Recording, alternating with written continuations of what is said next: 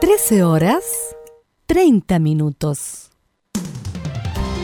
Termolaminados de León, tecnología alemana de última generación. Casa Matriz, Avenida La Serena, 776 Recoleta. Foro 22 622 56 76. Termolaminados de León. ¿Problemas de familia, herencias, laboral y otros? AIG Legal, estudios de abogados que entrega asesoría directa y personalizada para atender su situación personal. Especialistas en derecho de familia, herencias y derecho laboral, entre otras áreas. Comuníquese con nosotros y agende una reunión sin costo al más 569 7304 6792 o visite nuestra página web www.aiglegal.cl. El domingo 25 de octubre, Chile tendrá un plebiscito nacional. Ese día, por ley, los trabajadores podrán ausentarse durante dos horas a fin de asistir a sufragar, sin descuento de sus remuneraciones. Ninguna autoridad o empleador podrá exigir servicio o labor alguna que te impida votar. Infórmate en www.plebiscitonacional2020.cl y participa. Servicio Electoral de Chile. Elige el país que quieres. Dolores articulares, dolores musculares, cuídese. ¿Sabía que de no tratar a tiempo ese simple dolor, usted será un adulto mayor con serias dificultades en su vida diaria? Para ello, tenemos la solución. Artrilife, el producto natural más efectivo para eliminar todo dolor articular y muscular. Llame ahora al 22 594 05 25 22 594 05 25 Artrilife, la solución. Comercial IAC Compañía Limitada. La mejor calidad mundial en laminados decorativos. Comercial IAC Compañía Limitada es Vertec en Chile. San Ignacio 1010, Santa Rosa 1779, Avenida Mata 446 y Portugal 501. Comercial IAC Compañía Limitada es Vertec en Chile en Radio Portales de lunes a viernes de 15.30 a 17.30 horas Salud Eterna, un espacio de conversación y orientación en el mundo de la medicina natural. Consulte con nosotros al 226-139-705. 226-139-705. Pida además su moringa olífera ancestral original de la India. Salud Eterna, de lunes a viernes, de 15.30 a 17.30 horas, en Radio Portales, la primera de Chile en tu corazón. Los esperamos.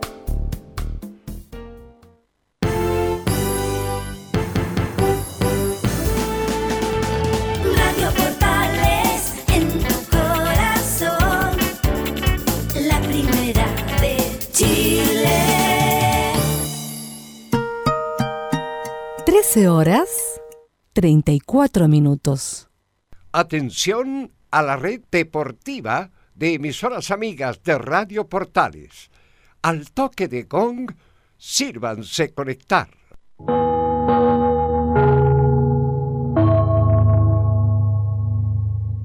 ...90 minutos... ...con toda la información deportiva.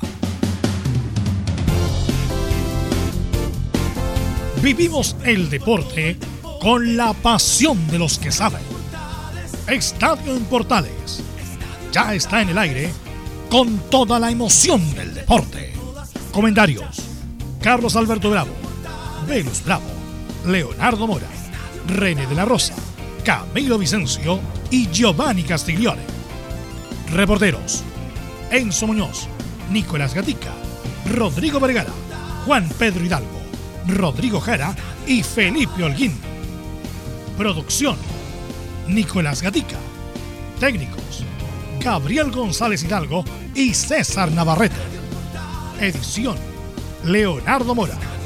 Dirección, Carlos Alberto Bravo.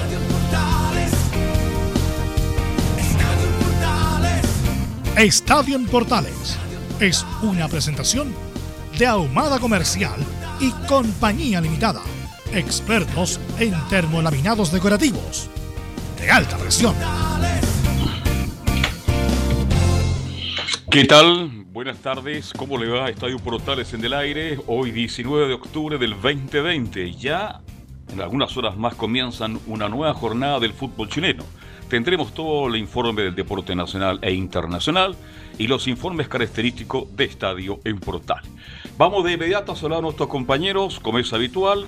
Partimos con don Nicolás Gatica. ¿Cómo se prepara Colo Colo para la Copa Libertadores de América? Nicolás, buenas tardes.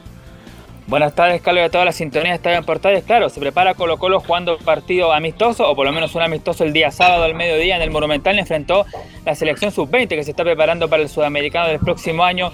En Colombia empataron 1 a 1. El gol del equipo de Colo Colo lo marcó Iván Morales, así que ahí podría recuperar quizás algún jugador. Y por supuesto tendremos la palabra del técnico Gustavo Quinteros en la previa del partido de mañana frente al Jorge Wilstermann de Uribe, donde claro, Colo Colo puede clasificar a la Copa Libertadores a los octavos o a la siguiente ronda de la Sudamericana. Esto y mucho más con Nicolás Gatica y el informe de Colo Colo. ¿Quién es Brando Cortés? Brandon. Brando. Brandon. Brandon Cortés. Yo sé quién es, pero usted lo va a informar mucho mejor, mi estimado Enzo Muñoz, a los hinchas de Universidad de Chile. ¿Cómo le va? Buenas tardes. Buenas tardes, Carlos Alberto. Brandon Cortés es el jugador que está cerca, diríamos, está listo en Universidad de Chile, pero también habrían movimientos y serían en la banca, porque Hernán Caputo tendría los días contados en la U. Bien, esto y mucho más en- con el informe de la Universidad de Chile. ¿Y cómo está Católica para la Copa Libertadores? Le preguntamos a Felipe Holguín. Hola Felipe, buenas tardes. Buenas tardes, Carlos Alberto, y a todos los oyentes de Estadio en Portales. Así es, eh, la Católica ya se prepara mirando de reojo al cuadro del bicho colorado de Brasil, porque lo tendrá que enfrentar el día jueves a eso de las 21.30 horas en el Estadio San Carlos de Apoquindo, buscando un cupo, hipotéticamente hablando, para poder clasificar a, a la ansiada Copa Sudamericana. Esto más en Estadio Portales. Sí, le alcanza solamente para eso la Católica Copa Sudamericana. Don Laurencio Valderrama, ¿cómo está usted? Buenas tardes. Hola, ¿qué tal, eh, don Carlos Alberto? Buenas tardes para usted y para todos quienes escuchan Estadio en Portales. En esta jornada tendremos novedades de la Unión Española que prepara su partido del miércoles ante Corezal y por supuesto con la palabra de Ronald Fuentes quien habló hace pocos minutos en rueda de prensa. Estimas en Estadio en Portales. Muchas gracias, mi estimado Nicolás. Y vamos de inmediato con el ex árbitro FIFA, don René de la Rosa. ¿Cómo está usted? Buenas tardes. ¿Cómo está, don Carlos? Buenas tardes a todos los oyentes de Estadio en Portales. Eh, así, aquí, esperando, haciendo unos trámites eh, eh, referente al vehículo. Bueno, René, disculpa que te. Bueno, René en sus redes sociales publica que se mandó una maratón prácticamente el fin de semana. ¿Es verdad o eso es para impresionar, René? No, es verdad, es verdad. Eh, le voy a contar a la gente que tuve la oportunidad de ir a, la- a ver a un amigo que esté muy cercano, que está en la mm, clínica Santa María, y no me dejaron entrar. Así simple, no me dejaron Ya. entrar, así que no había nada mejor que salir a trotar ahí al, al parque. Lo abrieron, ¿ah? Lo abrieron mucha Al gente, Cerro San mucha gente extranjera. Mm. No, y se pegó una maratón, René, no sé, Sí, para impresionar a, a los que lo ven en sus redes sociales será, bueno, verdad, pero eso lo va a contar después. Bien. Leonardo Isaac Mora. Camilo. Pero vamos con Leonardo. No, pues lo- no está lo. Ah, divina que los días lunes Leonardo descansa. Tiene toda la razón. Don Camilo Marcelo Vicencio Santelice, ¿cómo está usted? Buenas tardes. Muy buenas tardes, Carlos, para usted y todos los auditores de Estadio en Portales. En la previa ya de esta semana con, Bar- con harto fútbol nacional e internacional a partir de mañana. Colo Colo en la Copa Libertadores y lo mismo que la Católica el jueves. Perfecto. Esto y mucho más entonces con Camilo Vicencio. Sí, tenemos mucha información y por lo mismo vamos con los titulares que lee nuestro compañero Nicolás Gatica. Exactamente, mucha información esta jornada de día lunes. Vamos con los titulares. Comenzamos con chilenos por el mundo en Alemania. Aranguis fue titular y ganó por primera vez Leverkusen en la Bundesliga. En Italia, Eric Pulgar ingresó en el segundo tiempo en el empate de la Fiorentina. El Inter con Vidal de titular y Alexis en los últimos minutos cayó 2 a 1 en el clásico ante el Milan. En España, el Betis de Pellegrini y Bravo, que volvió a la titularidad, perdió 3 a 0 ante la Real Sociedad. El encuentro estuvo marcado además por varios errores del VAR, aunque el técnico chileno no quiso referirse a eso. En Francia, Guillermo Meripán, que también está recuperado, jugó, no jugó en el empate del Mónaco. En Brasil, Mauricio Isla dio una asistencia en el 5-1 de Flamengo ante el Corinthians. En el fútbol chileno, Deportes La Serena presentó a Miguel Ponce para reemplazar a Francisco Bozán. En O'Higgins, Dalcho Giovanoli fue presentado para reemplazar a Patricio Graf. Rodrigo Vergara tendrá en su informe claro más detalles de la llegada del ex técnico campeón con Cobresal. Además, Jorge Osorio asumió como nuevo presidente ya de forma definitiva de la Comisión de Árbitros de la ANFP. Esto y mucho más en Estadio en Portales. Y justamente, bueno, tenemos mucha información, lo de Miguel Ponce que dejó hasta la juguera en Bolivia y se vino de inmediato a tomar la Serena, no, no, no, no, no hubo ni escala cuando salió de Bolivia, y lo de Dalcho Giovanoli que vamos a tener informe con Rodrigo Vergara de su, y Dalcho también se queda en Chile, ¿ah? Independiente que quede sin trabajo, se queda en Chile para ver si tiene alguna oportunidad. Pero quisiera empezar por lo de, justamente lo de Jorge Osorio, René, lo hablamos en su momento con la salida prematura, con la salida sorpresiva de Enrique Ose. Eh, tú mencionaste que se iba a quedar por interino, pero algo pasó, René, que en, en definitiva Jorge Osorio es en definitiva el presidente de la comisión de árbitros, René. Claro, eh, lo hablamos cuando en los tantos años que yo llevaba en el comité nunca había habido una- un, un dirigente o un cabeza, un cabeza de, de Un interino. representante eh, interino, así que era súper extraño. Eh, también comentarte que el día viernes salieron dos eh, miembros también que conformaban la, eh, la infraestructura de la comisión de árbitros, que fue Claudio Puga, que también el día viernes fue eh, desvinculado con la NFP, y eh, el famoso Francisco Mondría, también fue desvinculado el día viernes. No, oye, oye me, me está golpeando los Mondría fuera el referato en Chile. Llevan como 100 años. Sí, Papá, bueno, eh, hijos, en- nietos, la etcétera. comisión, pues la comisión. Néstor. Sí, bueno, la comisión estaba, eh, bueno, don- eh, el papá, el papá de- era Néstor Mondría, el que pertenecía con, en la- estuvo en la comisión cuando yo ingresé, imagínense, ahí era con, eh, con todo lo que era Gastón Castro, eh, bueno, había muchas personas de, de importantes del arbitraje, pero ahora, el último que salió ahora fue Francisco Mondría, que estaba encargado del asistente, y el hermano que era Néstor Mondría, que es uno de bigote alto, que estuvo, que fue FIFA, él está como asesor solamente. Bueno, eh, vamos a escuchar justamente a Jorge Osorio, después vamos a hablar de esto. Eh, vamos a escuchar la primera, Gabriel, de Jorge Osorio sobre los objetivos en el arbitraje. El objetivo fundamental, ya que estamos en el proceso y que ya se están eh, realizando los partidos día a día, eh, es fortalecer, es reforzar, eh, es darle nueva fuerza a lo que ya se viene trabajando, darle los matices diferentes para, lograr esta credibilidad que necesitamos desde el árbitro en cancha junto con, el VAR, que sabemos que es una herramienta que debemos dar a conocer, debe- debemos educar respecto a ella, así que vamos a ir enfocados en eso con, con mi equipo de trabajo. Bueno, René, ¿qué nos puede, mira, a la gente que nos está recién integrando la sintonía de portales, Velus. ¿qué me puede, sí, Sí, el micrófono. ahora sí, ahora sí, ahora sí. sí, ahora sí, ahora sí. Eh, René, ¿qué me puede decir primero de Jorge Osorio como árbitro para la gente que recién está incorporando la sintonía de portales porque no tiene por qué saberlo, a pesar de que se retiró no hace mucho? ¿Qué me puede decir como árbitro, como persona, Jorge Osorio, René? Bueno, comentar, comentarte que es eh, somos compañeros de curso del año 92, de la generación del 92.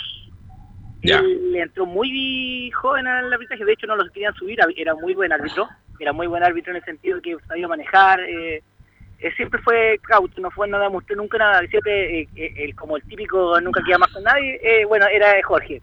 Y eso a lo mejor le costó también eh, la parte internacional porque desde 2006 eh, él es FIFA y hasta los últimos años ahora que, que asumió como jefe de carrera en la INAF, eh, pero lamentablemente internacionalmente no les fue bien. Eh, un bien. punto, René, justamente, bueno, lo hemos comentado, a él se le pasó la cuenta para el Mundial de Brasil, pues era, iba como la pole position Osorio y le gana el quien vive después eh, Enrique Ose sobre el final.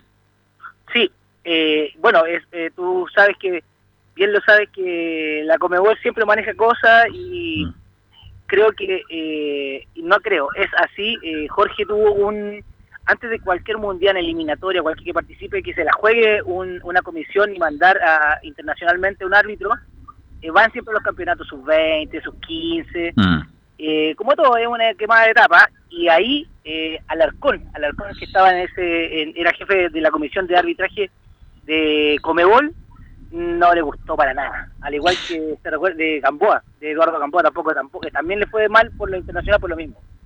Pero mira la vuelta de la vida por René. No pudo Ahora ir al. Mundial justamente porque eh, una pelea deportiva, digo yo, entre Ose y Osorio. Sacan a Ose y el que toma el cargo es Osorio. La vuelta de la vida. Claro, eh, ¿y por qué Osorio? ¿Y por qué lo interino? ¿Y por qué eh, tanto se extraña a uno que dice interino? Porque lamentablemente activos, eh, ninguno quiso dejar el referato para eh, dirigir. Recordemos que Enrique Ose eh, también le quedaba carrera, le ofrecieron, entró y, quedó, imagínate ahora en lo- que está ahora, Eh, sin pan ni pedazo, como se puede decir. Es un puesto tan relativo, es tan inestable que yo creo que se lo ofrecieron, por ejemplo, a Bascuñán, yo creo que le ofrecieron eh, quedarse en la comisión, pero él dijo, no, yo quiero seguir arbitrando, eh, a Tobar también, pero es que sería quemar a gente que está representando a Chile eh, internacionalmente, eso me dijo, con, eh, con aspiración a un mundial, los cuales eh, yo dije, no, prefiero, prefiero jugarme hasta el último minuto y seguir eh, arbitrando. Ya ha pasado su tiempo, René, entonces quiero que me diga, siempre me dice la verdad, René. Pero ¿por qué le pasaron la cuenta a Enrique Ose en la NFP, Milad? ¿Por qué le pasó la cuenta? ¿Por qué le dijo, gracias por todo, tienes tu finiquito, te vas? ¿Por qué pasó eso? A ver, eh, la salida de Enrique Ose eh, fue bien cuestionada debido a que recordemos que eh, Ose eh, asumió como... Eh, sí, una pasada, puede ser una pasada de cuenta, pero la, la verdad yo no tengo ningún antecedente que, que sido, ah, porque me la pichó para Curicó cuando era dirigente de Curicó, no, no, no creo, no creo, no creo, y yo creo que no se maneja No, pero en cosas. general, digo yo. Mm. Yo creo que por la forma de ser, la forma de administrar, eh, a lo mejor quizá se le pasó un poquito la mano en el aspecto que él hace lo que quiere y no, po, aquí yo mando. Así que yo creo que fue un gallito y lo ganó Milat, obvio. Y lamentablemente, eh, yo digo lamentablemente que eh, Enrique tenía todas las características, toda la, estaba en la inducción del VAR. Y ahora Jorge yo creo que no está en la misma, así que va a tener que ir a, a unos cursos como hoy, yo creo, para poder, eh, como él bien dice en su relato, que quiere mejorar, reforzar y engrandecer al arbitraje. Además que René, el arbitraje yo creo que como que tiene más importancia ahora. ¿En qué sentido? Porque cada vez más los, los árbitros van a ser profesionales, por lo tanto se les va a pagar. Todo el- toda la administración que también tienen los arbitrajes eh, o el cuerpo de arbitraje es del VAR. Por lo tanto, hay un gremio dentro del fútbol muy importante que se, también se están generando recursos, también como lo comentamos con la empresa que le sponsorea el arbitraje, la empresa de ferretería. Por lo tanto, como se dice, todo es un, es un botín también eh, importante para los que están ahí. Sí, eh, mencionar también a la gente para que sepa que ahora, bueno, Jorge Osorio va a estar como número uno del arbitraje. Eh, va a asumir, in- eh, no interinamente, sino que eligió a titular, Manuel ya, Rodríguez. titular, ya. a Manuel Rodríguez, el cual él se va a encargar, va a ser el puesto de, de Francisco Mondría, que es el encargado de los asistentes, y todavía está en veremos quién va a ser el, el que va a estar con la primera B, con la segunda división, así que está bastante todavía inestable el tema. Recordar que yo tengo un amigo ahí que es Patricio Basolti, todavía sigue, él ha seguido por las comisiones, parece que está es parte del inventario, pero por suerte de él, porque igual ya lleva su año, la experiencia, y por eso lo, lo van dejando las comisiones. Vamos a seguir escuchando a Jorge Osorio, Gabriel, respecto del nuevo desafío. muy buena sensación, eh, sobre todo sentir el respaldo de la, de la federación, del directorio, que hayan confiado en mí para, para este desafío. Como todos saben, complejo del arbitraje, con todas sus eh, distintas cualidades que hay que fortalecer. Así que contento y asumiendo el desafío. Vamos a seguir escuchando la otra inmediatamente, Gabriel.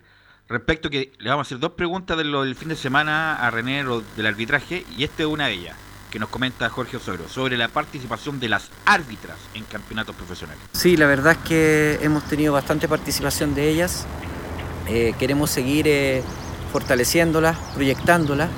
Eh, va a depender simplemente de lo que ellas vayan demostrando día a día en el terreno de juego. Eh, ellas han demostrado hoy día las competencias que tienen y confiamos en ellas. Esperamos que, que en el futuro se sigan integrando más árbitras al fútbol y, y es por ello que vamos a darles todas las herramientas para que ellas se vayan fortaleciendo y logrando sus objetivos.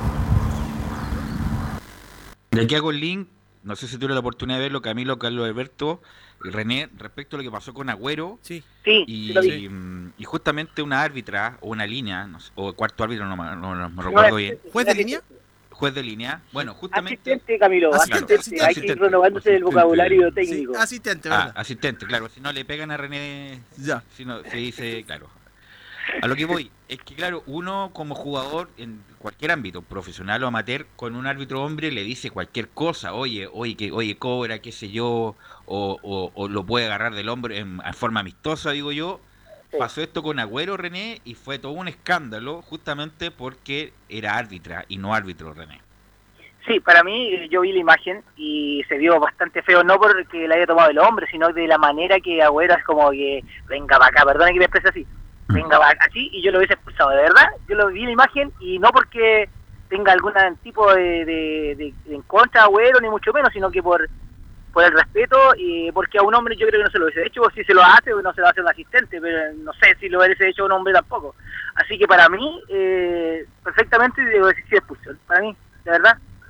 Así de hecho. Pero esto va, va a ir mejorando en la medida que se den cuenta que la mujer está integrada al referato. Pero es que por eso digo, a un hombre yo creo que también se lo hubiera hecho René en el sentido, oye, oye, put, hubiera, hubiera ocupado un garabato, Ah, no, sí, cualquier cosa. Lo que pasa es que como es mujer, entonces es como más fuerte la imagen. Claro. Pero bueno, el- lo, Claro, lo bueno de ella- esto- lo bueno, es que, termino René, termino, termino. Sí, Lo- el sí, sí. punto es que tiene que ser la misma vara para hombres y mujeres, no una cuestión de género. Esta cuestión, obviamente, hay que, que respetar al ser humano por el ser el hecho de un ser humano, pero en el caso del arbitraje o cualquier otra actividad, hay que calificarlo por la capacidad, no si es mujer o hombre. Eh, efectivamente, eso es lo que como el, el relato que hizo Jorge, que le va a dar más oportunidad, que las va a ir fortaleciendo, eh, y a eso voy.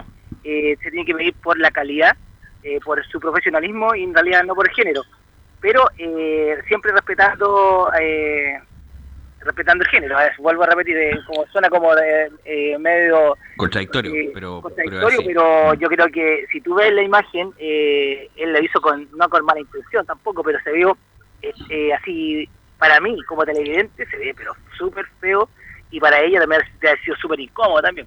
Camilo.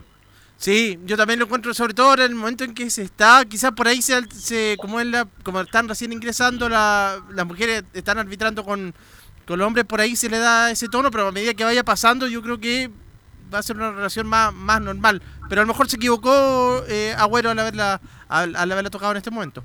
Claro que se equivocó, pero en la medida, como tú bien dices, que aparezcan más árbitras como línea, como árbitro, como todo, el respeto tiene que ser incluso tan o más fuerte que con las hombres. Así que es cuestión de acostumbrarse. Pero, ¿usted cree que Agüero no está arrepentido, René de la Rosa?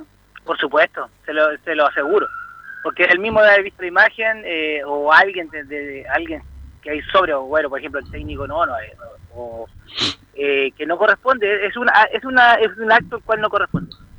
bueno, es. ese partido fue en el contexto de la liga inglesa, jugaba el Manchester City con el Arsenal, donde el City ganó 1-0. Lo otro que te quiero preguntar, una cuestión ya escandalosa, que fue, René, no sé si tuviste la oportunidad de ver o, o escuchar los comentarios del partido entre el Liverpool y Everton. Jugaba el minuto 95, empataban los dos equipos y el Liverpool hace un, gol al último minuto y cobran un oxai, René, milimétrico, imperceptible a los humanos. Y ahí está lo, lo- lo- que distorsiona el VAR, porque eso era era estaba habilitado, cobran una raya pero pero eh, inexplicable de una mano, del brazo, de la uña de Mané que lo- estaba con un poco adelantado ni siquiera imperceptible, cobran, eh, eh, anulan el gol y no, no le permiten el gol al Liverpool y ahí, ahí justamente está en, en la cuestión que es imperceptible para los humanos donde distorsiona el VAR.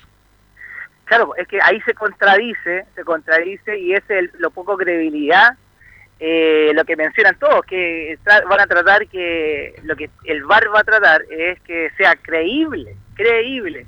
Y aquí eh, claramente eh, que es una jugada al límite, el tiempo, hay que evaluar bastantes cosas y para mí no estaba fuera de juego. O si fue, eh, pero muy No. milimétrico como lo dice yo. Por, yo por eso diría- digo, imperceptible, está bien, Imperceptible. una cuestión grosera, pero es una línea, línea por línea, cuadro por cuadro, y ahí, mira, ahí parece que la uña de Mané eh, Claro. está un milímetro adelantado, no, pues eso, eso deberían obviarlo y no cobrar ese tipo de cosas. Es que a eso voy, Velus, a eso voy. Eh, ante las dudas, tente decían antiguamente.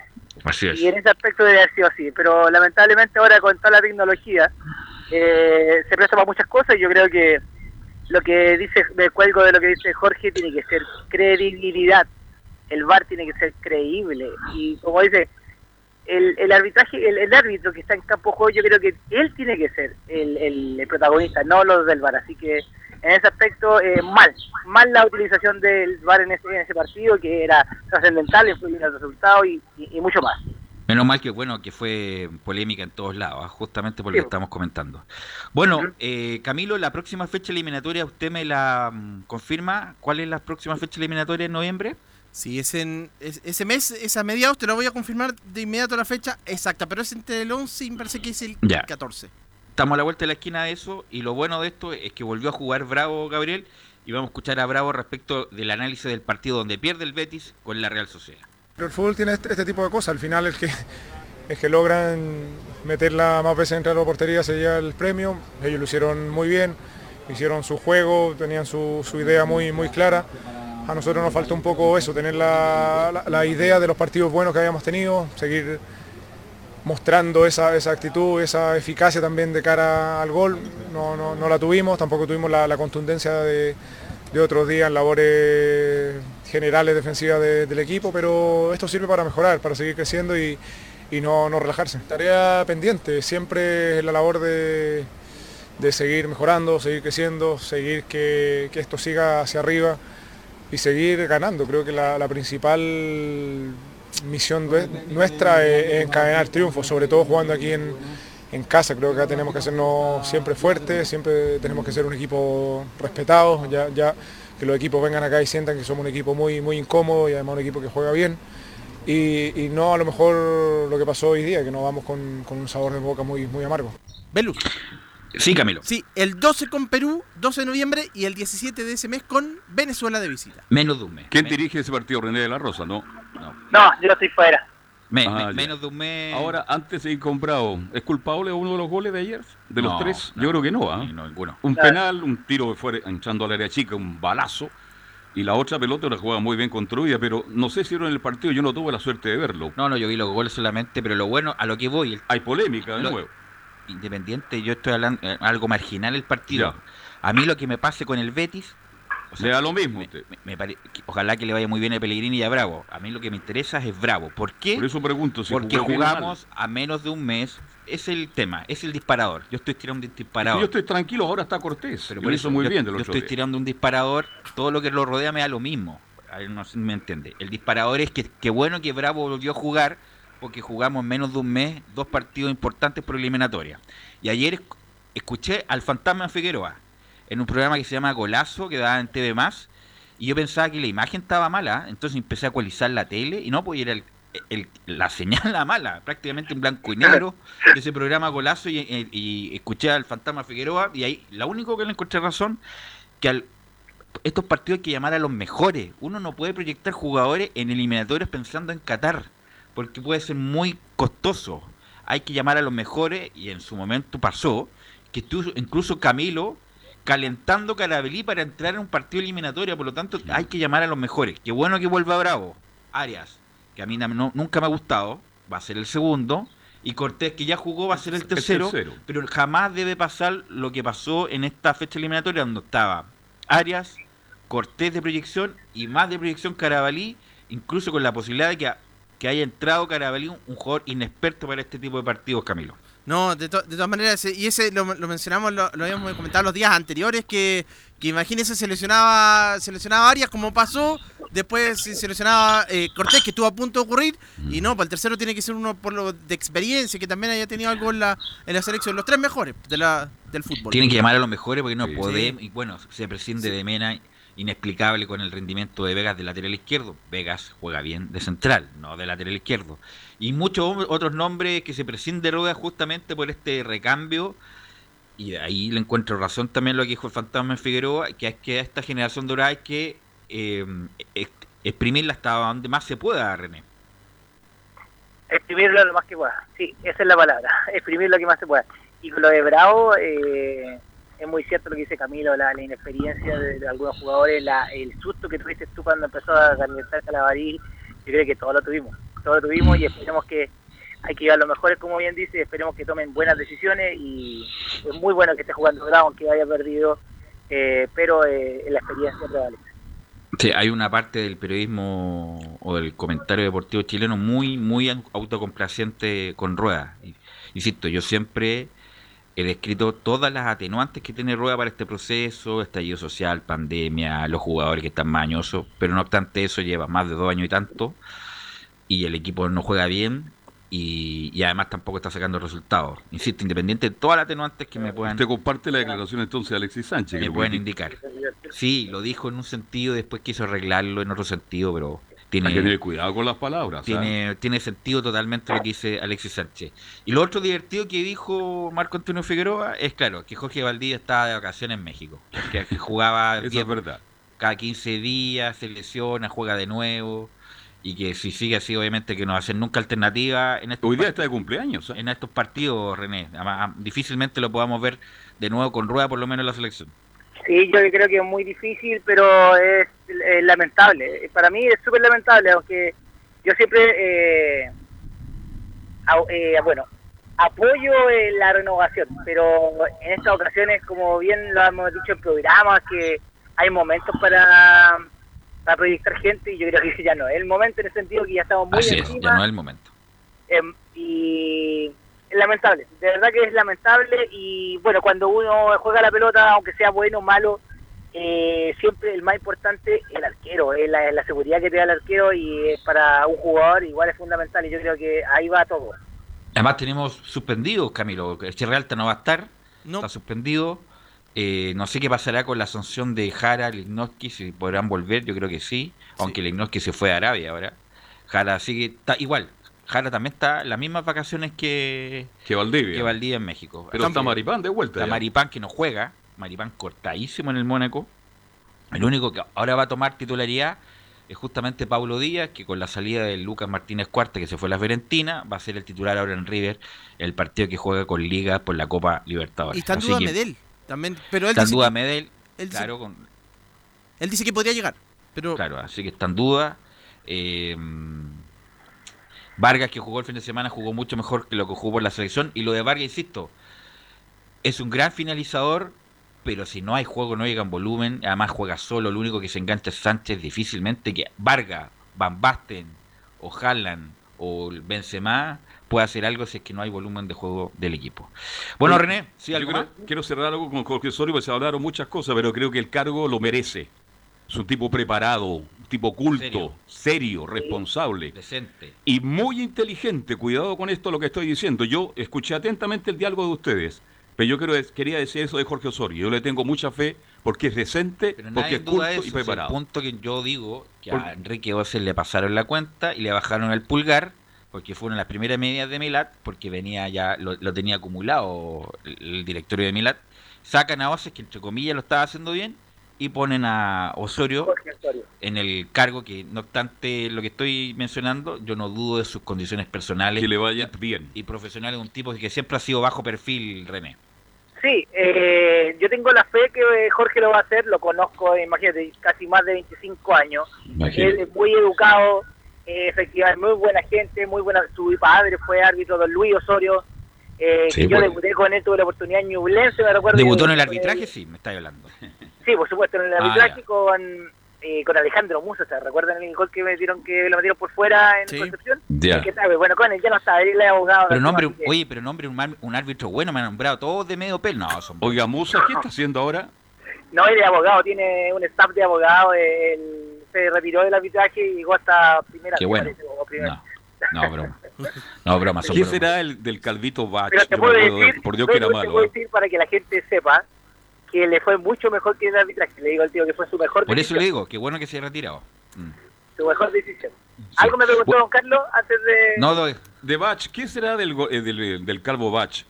No, la verdad no, no lo sé porque es de qué año Es de una estamos generación, eh, no, de me- generación anterior, matando. es- es de los Me está 80 matando. él, es de los Claro, 80. pero que me refiero como línea con árbitro debe haber sido uno de los más No, pero discretos. fue el del- árbitro principal, Guillermo Mach también. Sí, pero fue muy discreto. No, pero es de un archivo muy anterior, muy anterior, eh, Guillermo Bach. Y antes, antes, don Carlos, antes de terminar y para que la gente lo que eh, poco sabe, eh, antiguamente un árbitro eh, era árbitro y asistente. No tenía la carrera así fija. Ya. Uno iba, nos citaban Velus, eh, Don Carlos y yo Argentina arbitró un partido internacional y allá nos sorteaban y ahí el que arbitraba arbitraba. Nadie sabía cuándo salíamos de acá a Chile. Y entrenar una vez a la semana con suerte, ¿no? Se fue. Eh, Ya, Este René se siempre con problemas en, la, en el celular. No ¿ah? alcanzó la- no, hay, para la no, hay, no hay programa que no tenga problemas René con su Bueno, teléfono parte- celular. parte. Pero bueno, eh, gracias René, nos encontramos el, nos escuchamos el próximo miércoles. Y a la vuelta le vamos a preguntar a Enzo Muñoz quién M es Brandon Cortés. Todo eso a la vuelta de la pausa. Radio Portales le indica la hora. 14 horas, 6 minutos. Comercial IAC y Compañía Limitada. La mejor calidad mundial en laminados decorativos. Comercial IAC y Compañía Limitada es Vertec en Chile. San Ignacio 1010, Santa Rosa 1779, Avenida Mata 446 y Portugal 501. Comercial IAC y Compañía Limitada es Vertec en Chile. AIG Legal es un estudio de abogados cuya misión es entregar una asesoría directa, veraz y personalizada para todos los ciudadanos. Contamos con especialistas en derecho de familia, herencias y derecho laboral, entre otras áreas. Visita nuestra página web www.aiglegal.cl o comunícate con nosotros y agenda una reunión sin costo al número más 569 73 04 67 92 AIG Legal. ¿Quieres tener lo mejor y sin pagar de más? Las mejores series de televisión, los mejores eventos deportivos, equipo transportable, películas y series 24/7. Transforma tu TV a Smart TV. Llama al 973-718989. Twitter arroba panchops. Visita www.radiosport.cl, el sitio web de la Deportiva de Chile. Programas, noticias, entrevistas y reportajes, podcast, radio online y mucho más. Todo lo que pasa en todos los deportes lo encuentras en www.radiosport.cl. La Deportiva de Chile en Internet.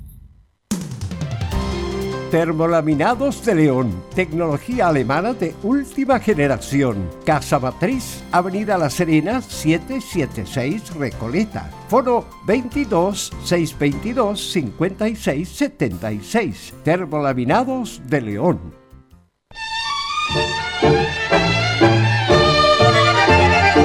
Estimadas auditoras y auditores de Portales, le invitamos a escuchar de lunes a viernes, desde las 20 y hasta las 23 horas, nuestro programa Espacio Vital. Un programa con los mejores consejos de salud para usted y toda su familia, junto a los inolvidables tangos y boleros de todos los tiempos. No lo olvide, le esperamos esta noche desde las 20 y hasta las 23 horas con Espacio Vital aquí en Portales, la primera de Chile.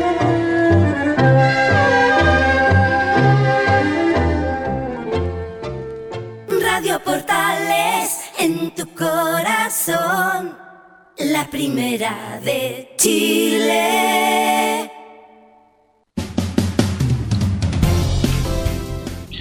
14 horas con 9 minutos ya en la edición del 20 de octubre del 2020, el 2020.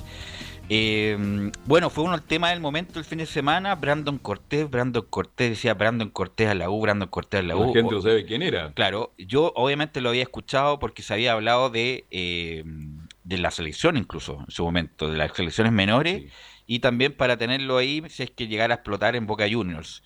Eh, y una- inmediatamente uno va a YouTube para ver los videos y los que más videos tenía era de los campeonatos estos sub-17 de San Carlos de Apoquindo, donde se muestra un jugador de muy buena técnica, de muy buena pegada, un volante creativo que puede ser un ayudante perfecto, el Pippen de Jordan, en este caso él sería el, el Pippen de Montillo, y vamos a ver eh, en qué circunstancia está eso, Don Enzo Muñoz.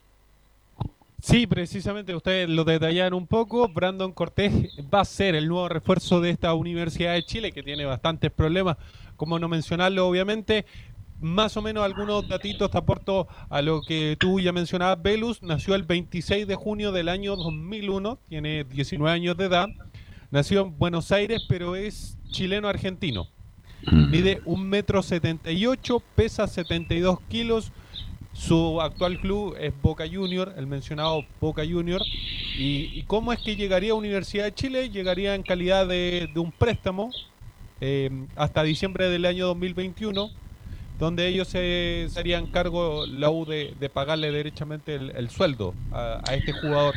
¿Y a qué voy yo, Enzo? Que Sergio Vargas, que están en el directorio, y Rodrigo Golver son amigos de Miguel Ángel Russo. Los dirigió el año 96 en esa famosa Copa Libertadores, mantuvieron la, mantuvieron la comunicación y no me cabe duda alguna que Vargas y Golver le preguntaron a Russo o Miguel, ayúdanos ¿Nos puedes traer algún jugador o, qué sé yo, recomendar un jugador de los que no están en el plantel profesional de Boca, probablemente tal, o no los que están dentro de las situaciones normales, tanto en la Copa ahora como en la Copa o el campeonato que se va a reanudar ahora?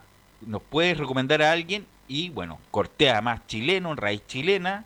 Eh, yo creo que hizo una gestión parecida a lo que hace Leandro, Leandro Fernández, que nadie lo tenía eh, era el mejor jugador de la Liga Uruguaya, llegó por seis meses a Chile, jugó bastante bien, ahora la rompe en México, primero el Toluca, ahora en el Tigre. Yo creo que es una, una apuesta, pero una apuesta mm, eh, confirmada por su amigo Miguel Ángel Russo. Así es, yo estoy muy de acuerdo con lo que tú planteas, porque así es, así fue. Y también hay que destacar que Caputo lo siguió en todas, lo conoce, porque como él dirigió todos los torneos internacionales jóvenes, cuando le dijeron a Caputo, este, puede venir, interesante jugador. La desventaja que tiene, que no tiene mucha experiencia en primera división, ha jugado solamente un partido por Boca Juniors, pero por sus características, por el buen manejo de la zurda, con la buena pegada que tiene, es derecho, ¿ah? es derecho. es derecho, puede ser un aporte interesante para el cuadro de la Universidad de Chile. Así que es una apuesta, pero la apuesta anterior resultó, ¿y por qué no puede resultar esta, mi estimado Enzo Muñoz? Sí, esa es la gran pregunta que, existe en la, en la, cisterna precisamente con este jugador que yo ya les comentaba, es un préstamo hasta diciembre del 2021. O sea, no solamente se quedaría hasta fin de año, como el caso, entre comillas, de, Leo Fernández, que fue ese uno de los grandes problemas, que jugó solo la mitad de una rueda, entre comillas, la mitad de, una rueda, porque ni siquiera alcanzó a jugar la rueda completa el, el, volante uruguayo. cuatro meses y medio. Mm. Sí, incluso te diría que menos con producto del estallido social y todo esto, no, no alcanzó a jugar todo lo, lo que podría haber jugado. Esta sería un préstamo, como les digo, hasta diciembre del 2021, o sea, tendría cerca de un año y medio para, para poder estar en la U. Lo único que resta saber es sobre si va a ser un préstamo con opción de compra o no. Eso es el único detalle que, que aún no está 100% definido sobre este jugador que ya debería estar llegando esta semana a Universidad de Chile para ya convertirse oficialmente en nuevo refuerzo. Ahora Camilo, Camilo, la primera rueda termina cuándo? Terminan dos jornadas más, ahí en vale decir ahora a mitad de eh, en dos semanas más. Ya, por lo tanto, por lo tanto ya debería viajar a Chile, pero parece que no ocupa el, el cupo por lo de Arangue, ¿o no, Enzo? Técnicamente el cupo no sería por el de Arangue, sería por el Franco Lobos. Franco, Lobos es el caso puntual de que donde la U puede tener un jugador. No obstante, eso, no obstante eso, por lo que uno también recoge, la U también buscaría otro jugador. O sea, aparte de Brandon Cortés, llegaría otro.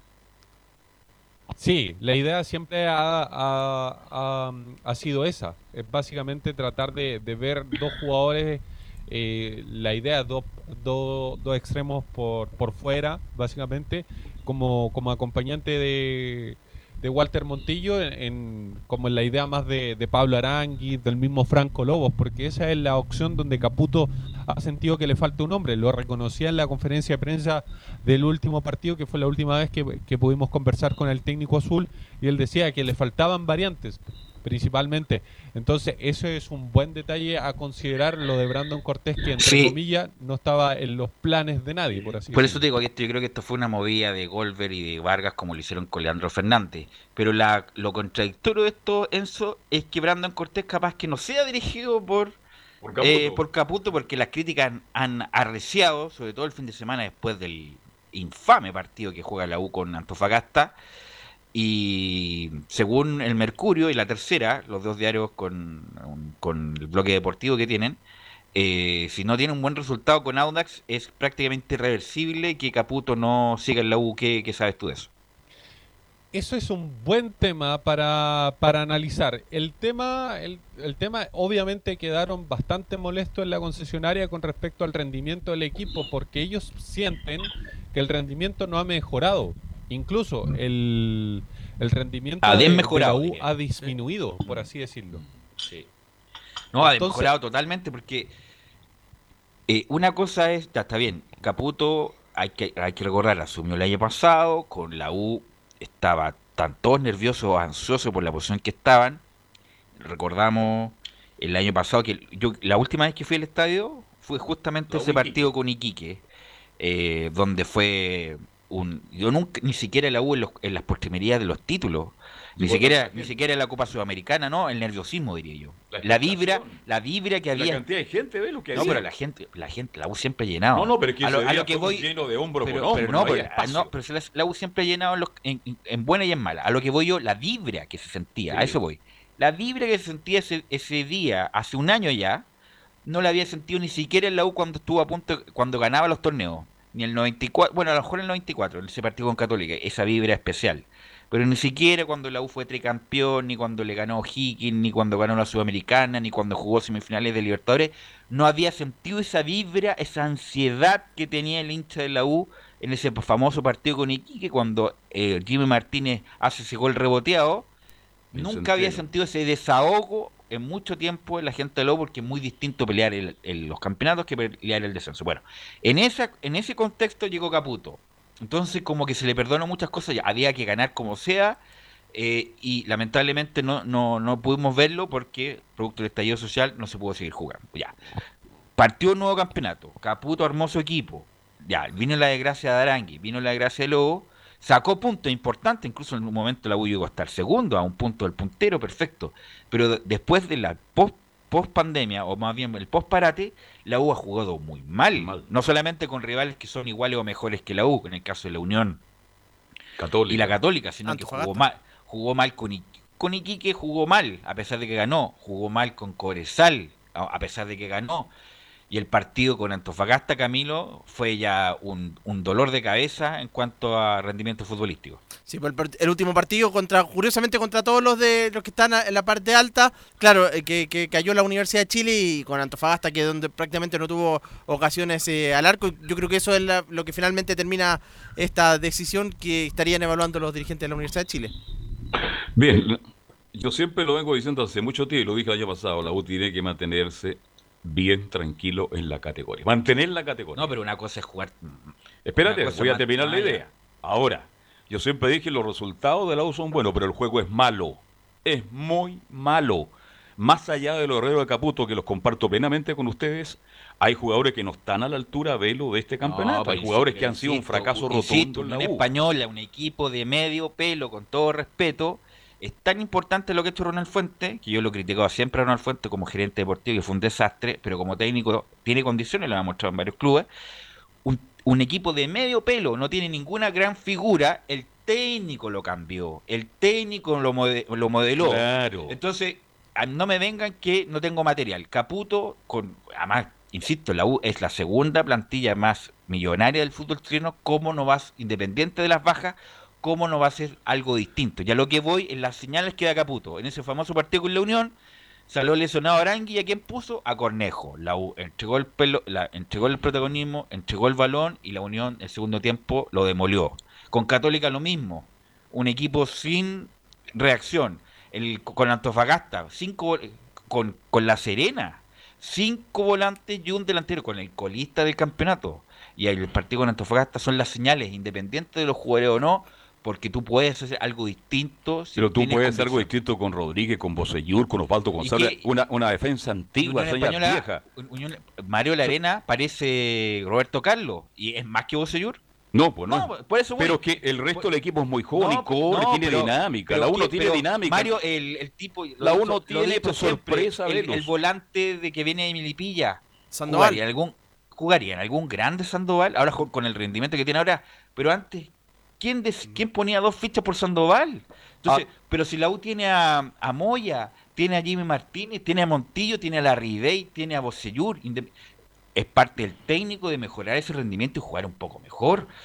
Por eso digo yo que No, si yo comparto plenamente con lo que usted está de planteando, pero hay jugadores que de los- tampoco de- están a la De altura. los rendimientos individuales, también está la mano del técnico de elevar su nivel. Si la U no es que juegue mal, la verdad, no sabe a qué juega. Y ese es el punto. Sale, sale a no perder. Y es el pan, y, ese, sale- y es, y ese es lo más reprochable. La U sale a no perder, se refugia muy temprano en su defensa.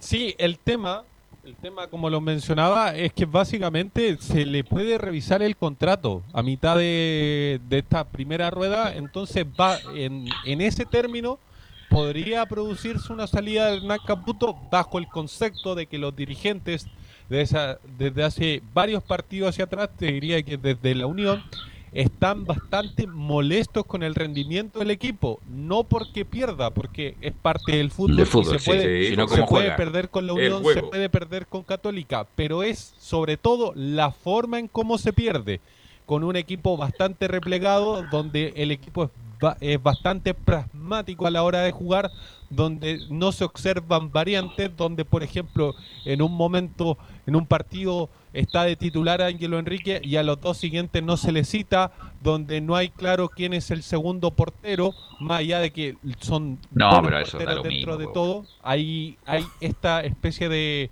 de no saber qué es lo que realmente quiere el técnico. Y bajo ese punto de vista, comparado con los primeros partidos donde la U lo tomen como lo tomen, llegó a estar segunda, por suerte, por rendimiento, por lo que sea, se le se ve una involución de parte del equipo de Hernán Caputo y es por eso, por eso, más que por los resultados, que estaría pensando sacar Mira, lo único que, lo puede, en la tabla. sí, lo único que le puedo sostener esto es que... Que le gane a. No, no, no, no, que fue esto de idea de Wolver y de Vargas. Ya sabes que pensemos en Caputo, Caputo viene en la sub-17, clasificó dos mundiales.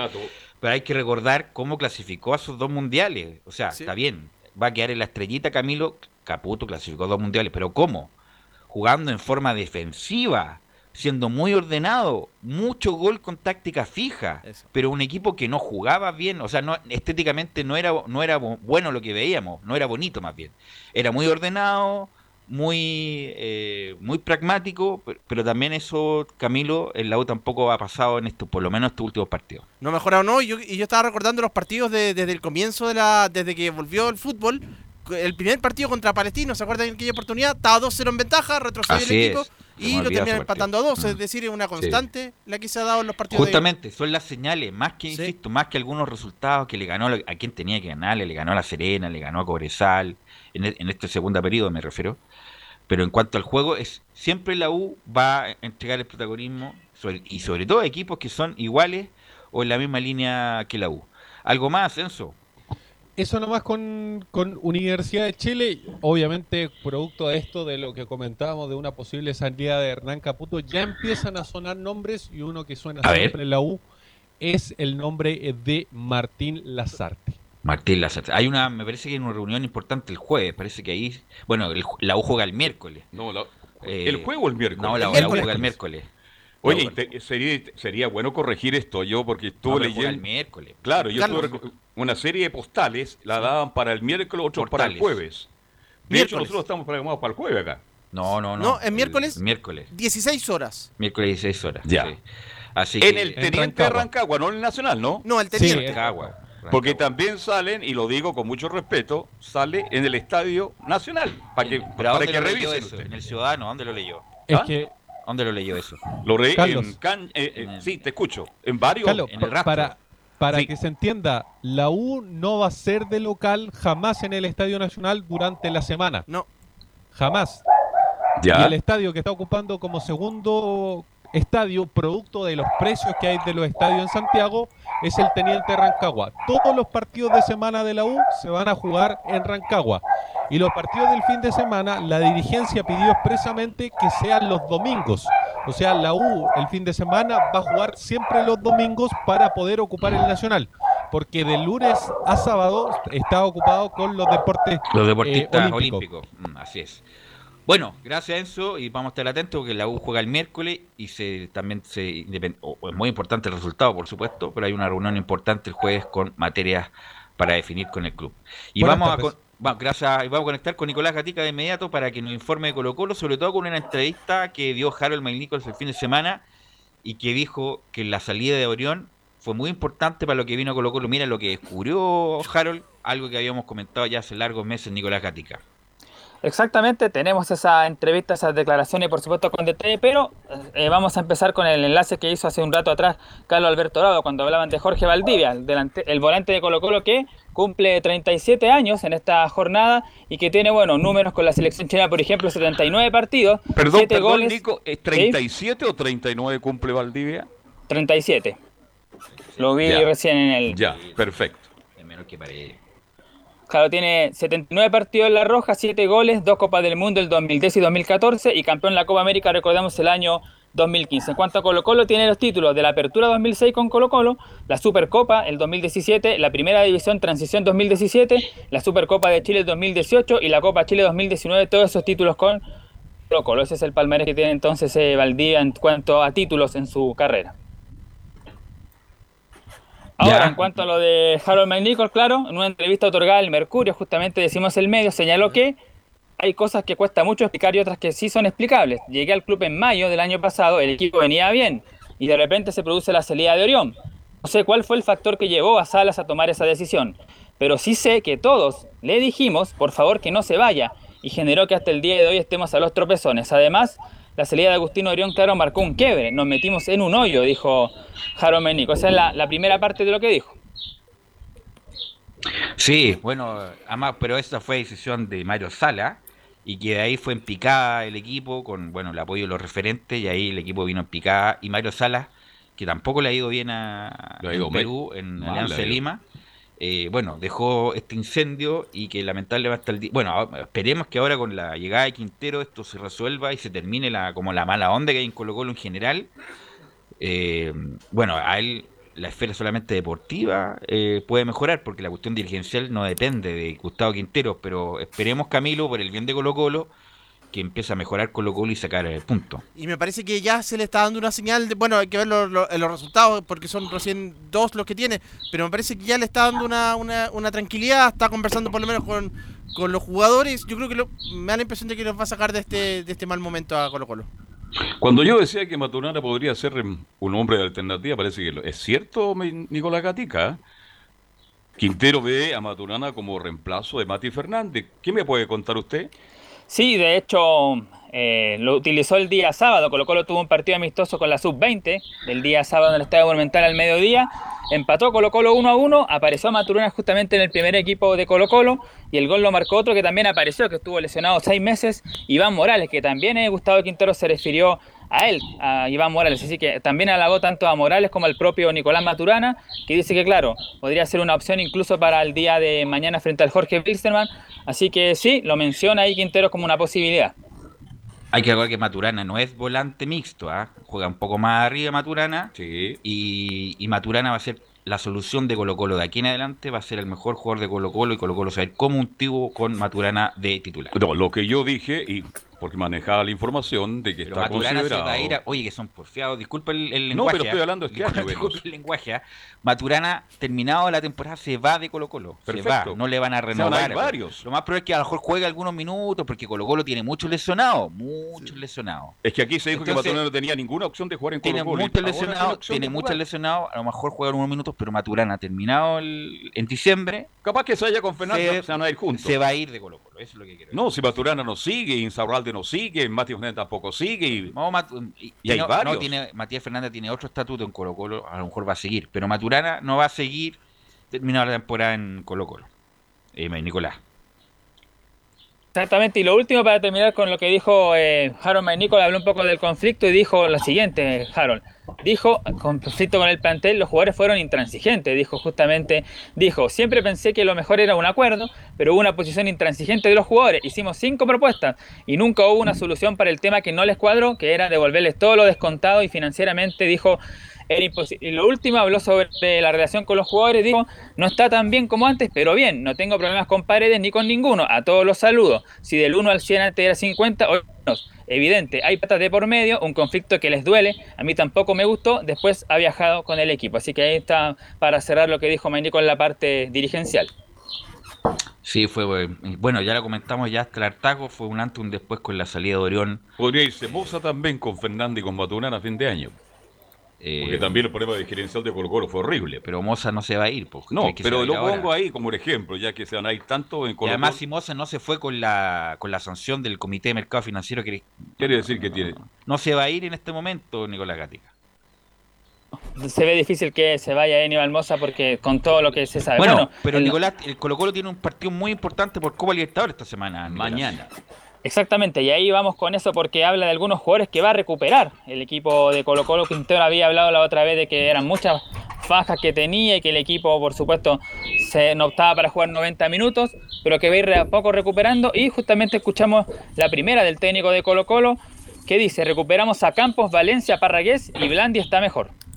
Pudimos recuperar a Campos, pudimos recuperar también a Valencia, volvió Parragués, está Blandi un poco mejor de lo que, de lo que estaba para el partido anterior. Y cada uno de ellos, si bien vuelven de una lesión que los tuvo al margen, todavía a lo mejor no están al 100% para jugar los 90 minutos. Entonces tenemos que trabajar mucho todavía para, para llegar a eso, pero sí nos pueden dar muchas cosas eh, parte del partido o desde el inicio en algún momento, con la posibilidad después de, de algún cambio o por ahí mantener el, al jugador por característica y demás, mantenerlo en, el campo. Pero estamos recuperando de a poco a los jugadores y creo que vamos a estar con más variantes eh, en distintas posiciones. Ahí está, pues se ve un poco más auspicioso el panorama, va a tener más variantes que las que tenía, por ejemplo, en el partido frente a Coquimbo o en el partido frente a la Unión Española. No va a tener que echar tanta mano a, a los juveniles, quizás ahí va a contar con los más experimentados. Otra que vamos a escuchar. ¿cuántos, perdón, ¿cuántos seleccionados tiene el Bittelman?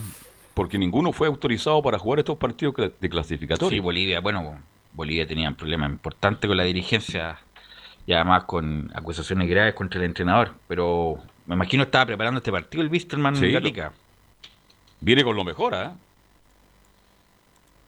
Exactamente, y de hecho, bueno, un jugador del equipo de boliviano dice justamente, bueno, yo lo dirán así, no sé si te era tanto, es un partido de matar o morir, lo dijo un mismo jugador eh, boliviano ahí en el partido de mañana, así que se lo toman con esa con esa seriedad, por supuesto, el equipo boliviano que tiene una ventaja, pues tiene un punto más que colocó los 7 contra 6. Jugaron un partido visitante la otra vez contra Atlético Paranaense, que colocó ya los 15 minutos perdía 2 a 0. El equipo boliviano aguantó los 90 minutos de ese compromiso, se defendió con todo y justamente lo más seguro que así sea el planteamiento mañana de los bolivianos, defenderse con todo, porque el punto va a ser súper bueno, van a ser 8 puntos si empatan y colocó los 7 y ahí van a quedar ya incluso con posibilidad de clasificar a, a otra fase de la Libertadores es que Peñarol no le gana a, Paranaense. ¿Cuál es la formación probable de Nicolás Gatica un día del partido de Colo Colo, con lo que hay? Bueno, antes de, ir con esa formación vamos a escuchar una última del técnico Gustavo Quintero porque se refiere a otros posibles jugadores. Dice, no me gusta hablar de quienes no van a jugar, pero Barros y Mouche están en duda. La verdad que no me gusta hablar mucho de los jugadores que no van a jugar, por distintos motivos. Una porque no quiero dar toda la información a los rivales, no quiero que la gente tenga desde, desde inicio una preocupación porque juega o no juega un jugador. O sea que Barroso está en duda, eh, Campos sí está listo para jugar, Barroso está en duda, es difícil que llegue, no voy a decir si va a jugar o no. Mouche está en duda también, pero bueno, hemos recuperado a dos, tres, cuatro jugadores los cuales, y vuelvo a repetir, los cuales a lo mejor no están en su mejor momento físico y futbolístico, no van a llegar a este partido, pero van a estar bien para aportar lo suyo. Bueno, ahí está entonces los que no van a estar, que dice Mouche está en duda, Barroso está en duda, no quiere dar un equipo, pero vamos a jugar por uno porque todavía no hay, una, Uy, no hay probable. jugar, pues. A ver, ¿cuál es el equipo? Ah, porque yo tengo el que jugó el sábado, pero obviamente es difícil que juegue ese, ese, ese equipo, porque tenía a Miguel Pinto ese equipo, R. Roja, William Alarcón y Navarro, Proboste, Soto, Maturana, Morales, Blandi y Mouche. Es el equipo que jugó el fin de No, semana, pero así está que bien, obviamente pero ese no va. No, no, no, Pero sí, por eso. Dime el equipo que va a jugar mañana, por favor. Bueno, me la voy a jugar porque no Ya. sé si sea tan así, pero A ver, pero jueguesela, a ver. Brian ¿Cuál es el Cortés en el Ya, arco. Ya. Felipe Campos dijo que lo recuperó, así que él debe ser el lateral derecho. No está Barroso, por lo tanto Jason Rojas va a ser con Insaurral de la zona de centrales. Y el lateral izquierdo, aquí está la duda, sería Brian eh, Béjar, sería el lateral izquierdo, claro. En la contención, Brian Soto, que siempre jugué el que está en ese mediocampo, César Fuentes y Leo Valencia, yo creo, porque dijo ahí que estaba, ya lo había recuperado Quinteros. Y en la ofensiva, deberá ser eh, Volados, Paredes y Costa. Ese deberá ser más o menos el equipo de, de mañana. Ok, mañana el partido es a qué hora? A las 21.30, claro. Y la posible formación del Jorge Wilteman, no sé si la doy ahora o la decimos mañana. No, de la hora, vos, ahora. O la puede Ya, decir ok. el jueves mejor. No. Tenemos la formación entonces. Esto vamos a decir que es eh, cortesía de Juan Pedro Hidalgo. Él nos manda la formación probable. Claro, Bueno, es que él Pipo al, estadio- al lado del estadio, por eso tiene Dale, todo. Nicolás. sería con Pipo Jiménez en la- al arco, Ismael Venegas, Eduard Centeno, que es seleccionado, y Ronnie Montero en la defensa, Esteban Orfano, Tonino Melgar, Didi Torrico, Juan Pablo Oponte, y en delantera Pochi Chávez, ah, miren que está ahí, el Pochi Chávez, el ex Boca, Sergiño, y no es el de la radio Portales, no es el comentarista, Pato Rodríguez cierra la banca, el ataque del equipo boliviano. Ok, mañana ¿Este Colo Colo. apellido Melgar será alguna relación con el exjugador no? Pero Melgar es como González en Bolivia. Sí. Hay miles de Melgar. Pregunto porque, porque en futbolista y Melgar Sí. fue uno de los grandes jugadores Sí. que tuvo Bolivia en su historia. Bueno, gracias Nicolás. Mañana a las 21 horas va a ser transmisión, por supuesto, de Portal Digital. Vamos a ir a la pausa y volvemos con el informe de Católica, el informe de O'Higgins y don Laurencio Valderrama. Radio Portales le indica la hora. 14 horas 37 minutos. Termolaminados de León, tecnología alemana de última generación. Casa Matriz, Avenida La Serena, 776 Recoleta. Foro 22 622 56 76. Termolaminados de León. ¿Problemas de familia, herencias, laboral y otros?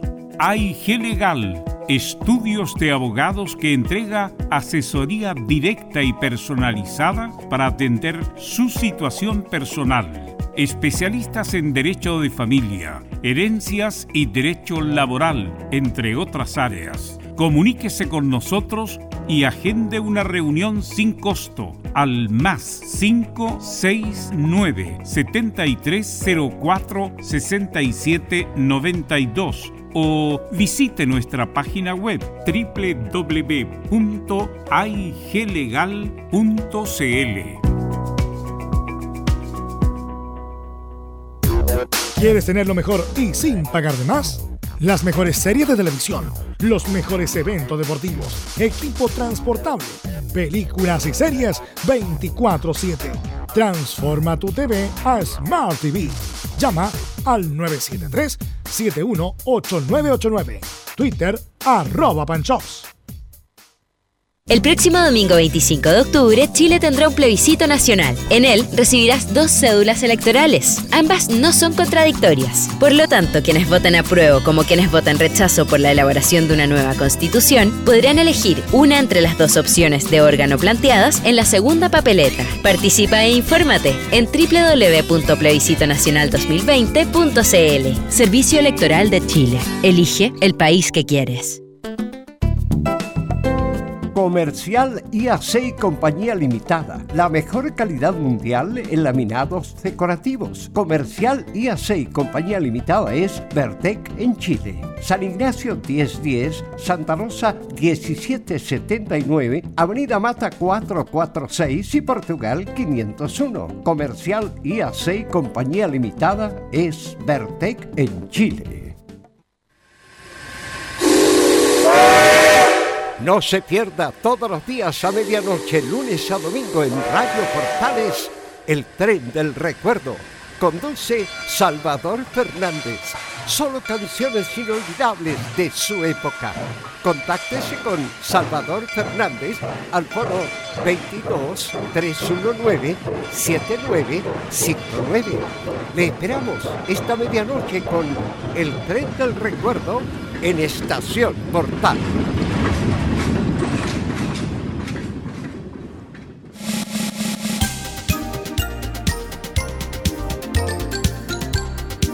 Radio Portales, en tu corazón, la primera de Chile.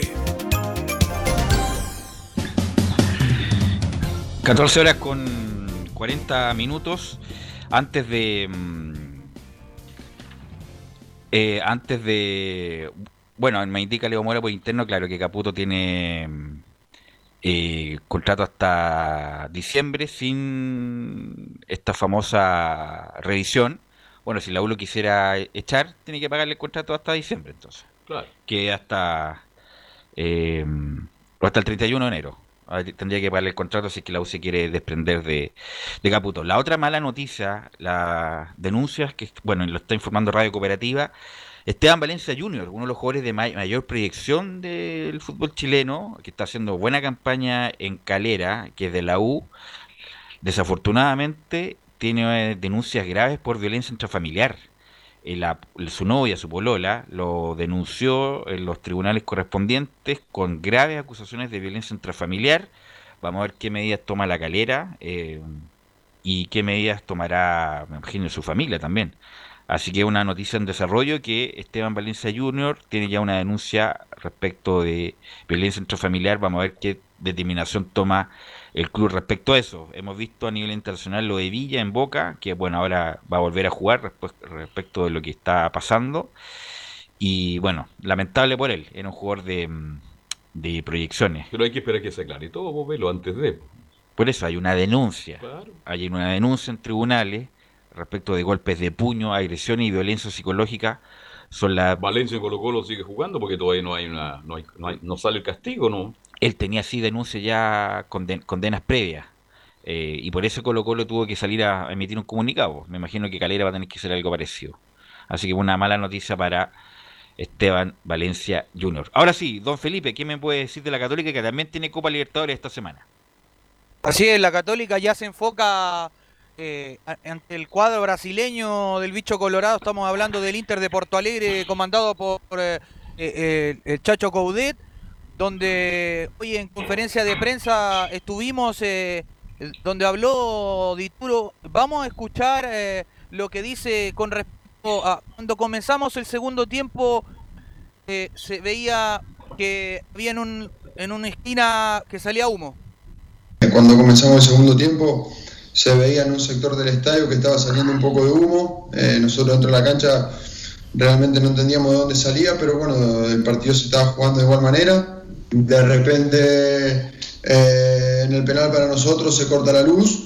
Y bueno, la comunicación con, con los chicos de Curicó, con el plantel, con el cuerpo técnico, eh, fue muy buena. Todos entendimos la, la- situación de lo, lo que había pasado. Y con respecto a, si hay alguna fecha para jugarlo, todavía no nos han comunicado cuándo se debería jugar el partido.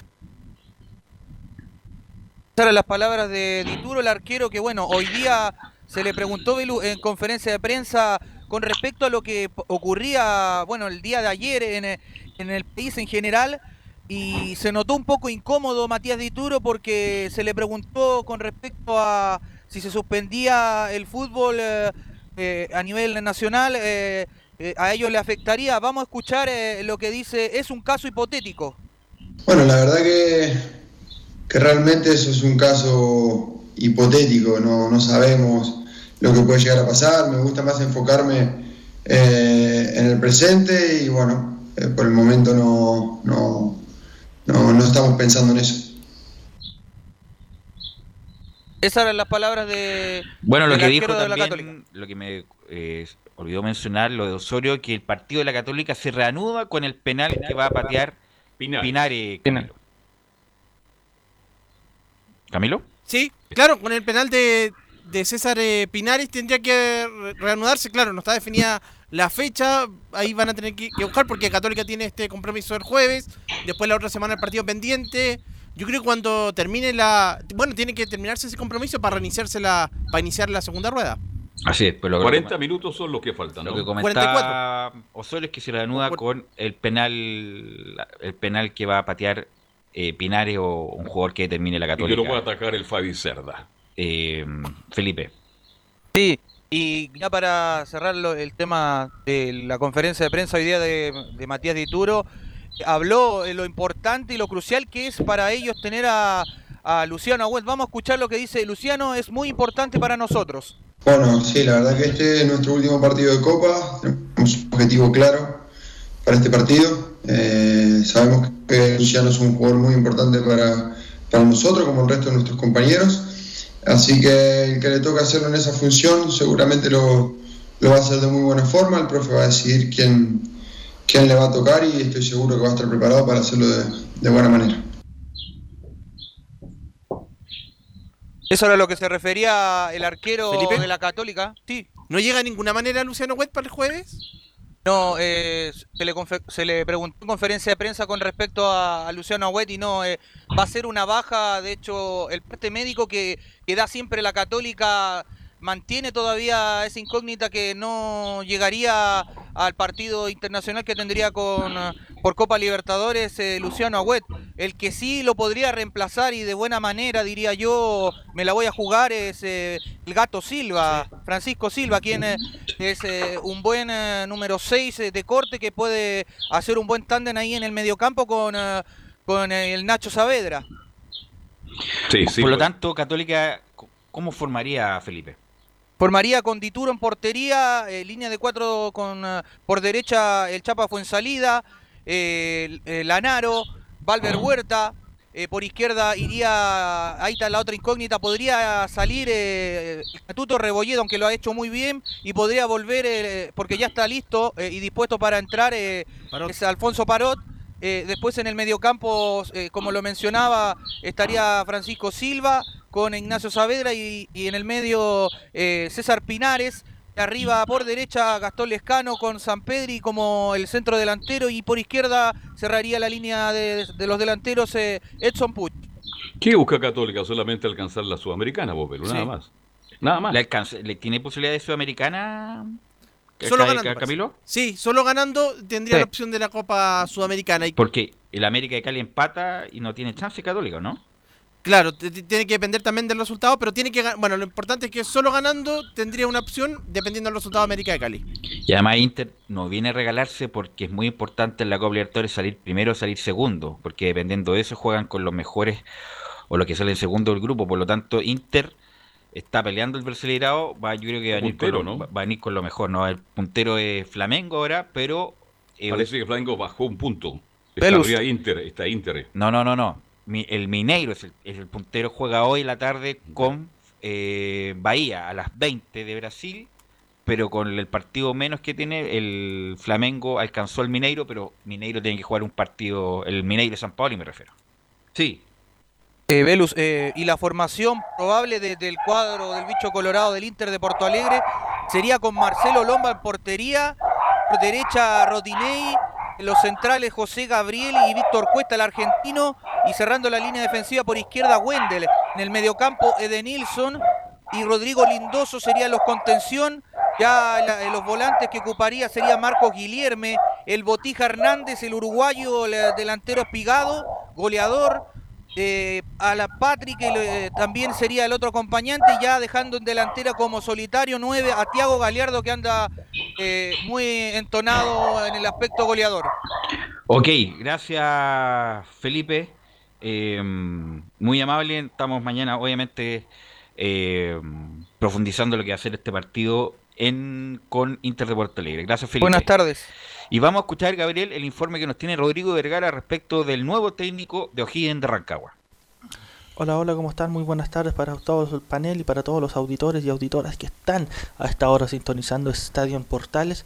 Fíjese que solamente siete días le duró a O'Higgins de Rancagua sin estar con un técnico de forma oficial que dirigiera al mando la cuadra celeste y es que después de la renuncia de Patricio Graf, si bien asumió el técnico un interinato por parte de Víctor Fuentes y Luis Flores Mansor, luego de siete días de conversaciones con la dirigencia y de luego de que la lista de nombres que circulaban para dirigir esta corriera, finalmente el día viernes a las 20 horas se oficializó la contratación del técnico argentino y campeón también en el fútbol chileno, Dalcio Giovanoli, quien, eh, de la forma muy, muy poco habitual en, en, el fútbol chileno, organizó una conferencia de prensa el día viernes después de haber recibido la bienvenida por parte del cuerpo técnico y la dirigencia y también haber dado una charla conversado con los jugadores para ver cómo afrontar este nuevo desafío. De hecho, precisamente es lo que vamos a escuchar ahora, la palabra del técnico argentino dentro de la conferencia de prensa, en donde aclaró que llegó a O'Higgins de Rancagua en una situación bastante incómoda. Sabemos perfectamente que la situación no es la mejor, o sea, es una situación bastante incómoda con relación a, a este, más que nada, por ahí el, desempeño del, tanto, yo creo que no tanto lo, del desempeño, sí, por ahí en cuanto a los resultados, ¿no? Eh, por ahí que diferenciar un poco el rendimiento, porque hubo rendimientos relativamente aceptables o buenos y, y no se dio el resultado, ¿no? No se dieron los resultados. Precisamente el primer desafío que iba a tener Dalcho Giovanoli al mando del conjunto celeste va a ser el día de mañana, cuando a las 16 horas, en una nueva fecha por Plan Vital 2020, enfrente a Provincial Curicó Unido en el Estadio del Teniente de Rancagua, con la obligación de dejar los tres puntos en casa, ya que la campaña de forma de local en el estadio del Teniente ha sido paupérrima, en donde el último triunfo se remonta a febrero, precisamente cuando en esa oportunidad se le ganó por dos goles a uno a Santiago Wander. Si no pasa nada de aquí a mañana a las 16 horas, O'Higgins saltaría al terreno de juego con Augusto Batalla en portería, Moisés González, Álvaro Acevedo, Matías Cajays y Roberto Cereceda en el fondo, Tomás Alarcón y Matías Sepúlveda en la contención, Fagundo Castro, Ramón Fernández, Matías Meneses en el medio y Roberto Gutiérrez. Cualquier novedad vamos a estar atentos a este debut de Dalcho Giovannoni en la escuadra celeste y que eh, va a tener la difícil tarea de sacar adelante y sumar puntos para salir de la difícil situación que se encuentra el conjunto rancagüino. Informó desde Rancagua para Estadio en Portales Rodrigo Vergara. Gracias Rodrigo ahí con la novedad de Dalcho Giovannoni, un técnico pragmático, Dirige en Chile no que, ha, Giovanoli, que ha ¿no? tenido buenas campañas. Bueno, salió con, con- campeón con Cobresal, así que esa es su carta de presentación, Dalcho Giovanoli. Y estamos con Laurencio, Laurencio Valderrama, que- para que nos dé su informe. ¿Cómo está Laurencio? Hola, ¿qué tal, Velo? Eh, muchachos, un gusto de saludarlos eh, a usted y a, y a todos quienes escuchan Estadio en Portales. Justamente el cuadro de la Unión Española que está en un expectante tercer lugar con 32 puntos a uno de, de los Universidad Católica y Unión La Calera, consignando lógicamente que la Calera, eh, que, la, que la Católica tiene ese duelo todavía pendiente ante Curicó y va a jugar el día miércoles 18 18.30 horas ante Cobresal en el estadio eh, Santa Laura. Y justamente una de las declaraciones importantes que dio Ronald Fuente en, en respuesta a una de las consultas que le hicimos por Radio Portales es que está muy agradecido de Gustavo Huerta porque fue ayudante técnico eh, de Gustavo Huerta en la famosa campaña del año 2006 cuando la U llegó a la final que perdió ante Colo Colo y además eh, lo recibió justamente el, profe Huerta el año 88 cuando llegó a Cobresal y empezó su carrera en el fútbol. Así que vamos con la primera, eh, muchachos, soy muy agradecido de Gustavo Huerta, estuve con él en la U y en Cobresal. Sí, bueno, primero te hablo de Gustavo, que yo soy un agradecido de él, no solamente porque tuve la opción de trabajar con él como ayudante en la Universidad de Chile el 2006, sino que cuando yo llegué a Cobresal el año 88, él fue uno, junto a Vladimir Vigorra y Juan Rivera, que me recibieron de muy buena manera. Eh, me apapacharon mucho, me llevaron para su lado y con ellos aprendí muchísimo y, y todo lo que pude lograr como jugador desde mi formación profesional y personal también fue gracias a- a- al apoyo brindado por Gustavo en El Salvador, yo solo, 18 años, así que en ese aspecto siempre voy a ser un agradecido de él, de, de- de Gustavo, de Vladimir y de Juan Rivera. Eh, y después también tuve la opción de, de- de ser alumno de él en el INAF, en el primer año de curso como monitor. Él era nuestro profesor de, de- de fútbol, así que también aprendí mucho de él porque es un tipo que es muy capacitado. Muchachos. Le tiró toda la pérgola. Cuando habla Juan Rivera, un número 5 muy bueno en Cobresal y el flaco Vigorra, seleccionado chileno, hombre de la U. Está bien, hay que agradecer la ida cuando alguien le ha ayudado y en este caso se portó bien, parece el técnico, actual técnico de Cobresal. Sí, y justamente eh, también Rafa Fuente destaca el actual momento eh, de Gustavo Huerta y de Cobresal, justamente el Mercurio en una nota eh, recordada que Gustavo Huerta es el técnico más experimentado que hay eh, actualmente en el fútbol chileno, y dice en la siguiente declaración que Cobresal tiene un buen juego colectivo y depende mucho de Marcelo Cañete. Se ha notado también en su equipo, siempre ha estado ahí en equipo con un buen juego de lo colectivo es un equipo interesante Cobresal que tiene muy clara la, forma de atacar, eh, tiene variantes en la parte de la zona media también, eh, dependen mucho de lo que pueda hacer Cañete en, el plano ofensivo, un equipo que, que, juega lo que Cañete juega en ofensiva y es un jugador que asume la responsabilidad también, así que se hace mucho más complicado porque no es fácil marcarlo, por ahí hemos visto harto los partidos de ellos y siempre, siempre le han puesto marca individual, le han puesto marca zonal y siempre se la ingenia por su experiencia, por su capacidad de, lectura del juego, siempre se la ingenia para recibir solo y eso es muy peligroso porque tiene pase corto, tiene pase largo, tiene pase entre líneas, tiene remate a media distancia, tiene muchas de, las de las condiciones ofensivas que se necesitan como equipo, él las tiene individualmente y eso lo hace ser un jugador que ofensivamente le produzca mucho progresar. Muchachos. Buen jugador Cañete, destacado, lo comentábamos con Pedro. lo dijo, lo, leí, un equipo más lo, leí, lo leí a Huerta. Justamente, claro, que fue un movimiento, estaba, no sé dónde estaba jugando Cañete antes de llegar a El Salvador, y fue una gran gestión de, de Cobresal, traer un jugador totalmente vigente que marca diferencia, un jugador pero talentoso a más no poder, y, y ha sido muy importante para Cobresal. El punto es que, claro, si marcan a Cañete, Desaparece eh, dice. Claro, porque que hace jugar al, al, resto de los compañeros. Tienen a jugadores desequilibrantes, como el caso de Gaete, que obviamente tiene que mejorar todavía su. O sea, tiene que alcanzar un poco más de madurez. En lo de Reinero, que también juega bien. Eh, así que será un interesante partido, pero siempre le pongo yo la ficha a, la Unión Española que ya tiene una, una un funcionamiento importante, Laurence. Velus, estaban sí. Capiatá, Deportivo Capiatá de Paraguay, hasta antes de venirse a jugar Mira, buen, muy conocido ese equipo, ¿eh? Donde estaba jugando. Extraordinario. Y, lo, y lo fue a. Está viviendo en El Salvador, que bueno, toda la gente sabe cómo es El Salvador. O sea, uno. Es que ahí tiene es, que es muy difícil. Claro, es, muy, es difícil vivir ahí. y sobre todo ahora que no hay tanta entretención como había antes, incluso. Pero bueno, ¿algo más, Laurencio? Sí, y bueno, un, par de, de, breve al paso. Bueno, eh, eh, justamente una de las declaraciones destacadas que seguramente será noticia en los medios y que va a estar también en, Bota Chile 2020, eh, digamos, lo que vamos a reportear el fin de semana con el plebiscito, es que se refirió al plebiscito justamente y, también dio su parecer. Él dijo que va a votar por el apruebo. Lógicamente le preguntamos de forma amplia, sin, sin pedirle su, su preferencia, y él respondió naturalmente esa pregunta y, y lógicamente desea que toda la gente vaya a votar el día domingo. Y también contará con Harold Camis. En la, última línea ya volvió desde Panamá, lo, destacó ampliamente de hecha la conferencia. Y así que eh, Harold Camis volverá a la, a la saga el día miércoles ante Cobresal, okay. 18.30 horas en el estadio Santa Laura. Ok, gracias Laurencio, abrazo virtual, abrazo virtual para todos muchachos, gracias Gabriel y nos encontramos mañana en otra edición de Estadio en Portales. Fueron 90 minutos con toda la información deportiva. Vivimos el deporte